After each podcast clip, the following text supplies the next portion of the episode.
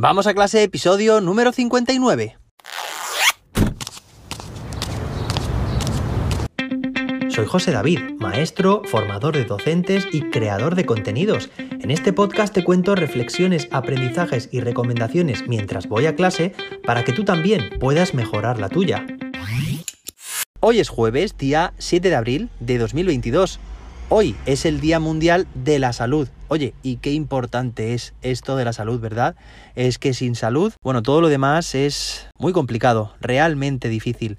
Así que vamos a dedicar este episodio y también el día de hoy, bueno, pues a desearnos mucha salud que es lo más importante. Y bueno, de hecho, hoy vamos a dedicar este episodio pues a hablar sobre un tema muy relacionado con la salud y es la salud física y mental docente. Una pregunta que ha hecho una de nuestras oyentes. Pero antes de nada me gustaría recordarte que puedes unirte a la tercera edición del reto ABP de 21 días. En 21 días vas a poder crear, diseñar tu propio ABP. Para poderlo llevar, recuerda, ABP, aprendizaje basado en proyectos, en forma de reto, de forma muy sencilla, día a día, cada día un vídeo y una tarea. Así que bueno, puedes unirte a esta tercera edición. Empieza el próximo 22 de abril como ya lo han hecho muchos docentes. Aún estás a tiempo, así que entra en jose-david.com y ahí encontrarás los cursos. Vamos a contestar una pregunta que he recibido a través de mi canal de YouTube. Pues dice lo siguiente, es de Educarenz, dice, excelente, gracias por compartir su valioso conocimiento. Me gustaría el tema de salud física y mental docente, cómo encontrar nuevamente la motivación y evitar el burnout, ¿vale? El, el estar quemado con nuestro trabajo.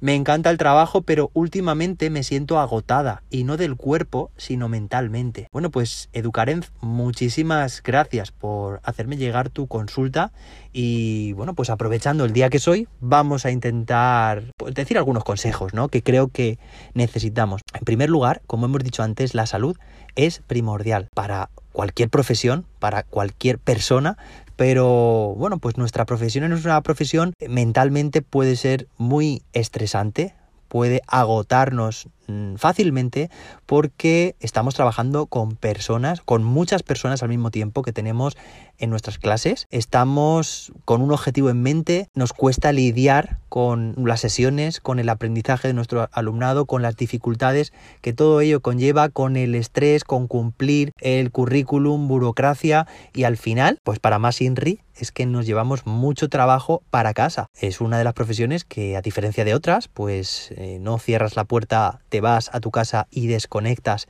y hasta, no sé, desde el viernes hasta el lunes no tienes absolutamente nada más que hacer, sino que normalmente los docentes pues nos llevamos trabajo para casa, para estar por las tardes, por las noches, por las mañanas, fines de semana, festivos. Yo creo que es un sentimiento compartido. Es cierto que, que al final esto desgasta en tanto física como sobre todo mentalmente. Físicamente también muchas veces llegamos a casa y estamos destrozados, pero mentalmente lo arrastramos y más si le sumamos que desde hace ya algo más de dos años, en el momento de grabar este episodio, desde la pandemia, desde el inicio de la pandemia, estamos sometidos, en general toda la sociedad, ¿no? Pero nosotros por la educación a distancia que tuvimos que brindar a nuestro alumnado, a un estrés psicológico bueno, sin precedentes, y que aunque las clases han vuelto en determinados momentos, con sus rachas, a la normalidad, todo esto lo llevamos arrastrando, lo llevamos como peso en nuestra espalda, en la mochila.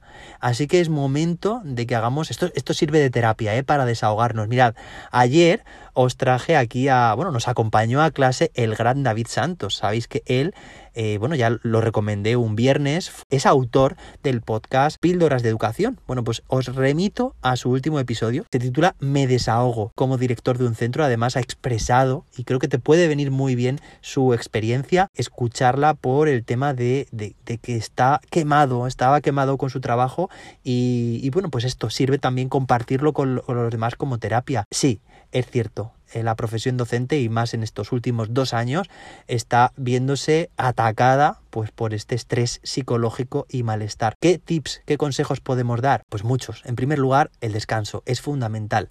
Tenemos que guardar, tenemos que cumplir una serie de horas de sueño. Ah, nos puede gustar quedarnos hasta las tantas durmiendo en el sofá o viendo la tele, pero es importantísimo el sueño, respetar nuestras 7 o 8 horas de sueño al día. Pero tenemos que cuidarnos también físicamente y esto significa que tenemos que tener unos hábitos de alimentación saludable y ejercicio físico, porque lo físico sabéis que ayuda mucho a lo mental. Una persona que se encuentra bien físicamente y fuerte, eso lo transmite también en su ímpetu, en su energía, en su personalidad y en su bienestar. Así que es importante que, oye, que nos forcemos, que muchas veces dejamos el ejercicio físico para el final y finalmente no lo hacemos porque no le damos prioridad. Démosle prioridad al ejercicio físico. Y esto será un pequeño suspiro, un pequeño paréntesis. Pero al margen de eso, bueno, luego volveremos y esto sabéis que sigue y en educación esto es un ciclo. Es importante que nos cuidemos en salud, tanto física, como estamos diciendo, como mental. Es importante que te dediques unos minutos del día, bueno, hay mucha, muchos docentes, muchas personas en general que dedican unos minutos al día a la meditación, al mindfulness, si queréis, en algún episodio también podemos hablar sobre esta temática, desconectar, escuchar música, disfrutar y, oye, podríamos decir muchísimos más ejemplos, ¿vale? Eh, pero si queréis lo iremos tratando de forma monográfica. Al margen de todo esto, creo que es importantísimo que nos traigamos a casa la menor cantidad de trabajo posible. Y esto lo vas a poder hacer porque en cada episodio, bueno, voy a intentar traerte en muchos episodios tips, consejos para que se haga todo lo posible en clase y para que tu alumnado, como dije en aquel episodio, hagas menos y mejor. Espero que te haya gustado este episodio, que continuará. Nos escuchamos de nuevo mañana, viernes. Acabamos la semana. Hasta entonces, que la innovación te acompañe.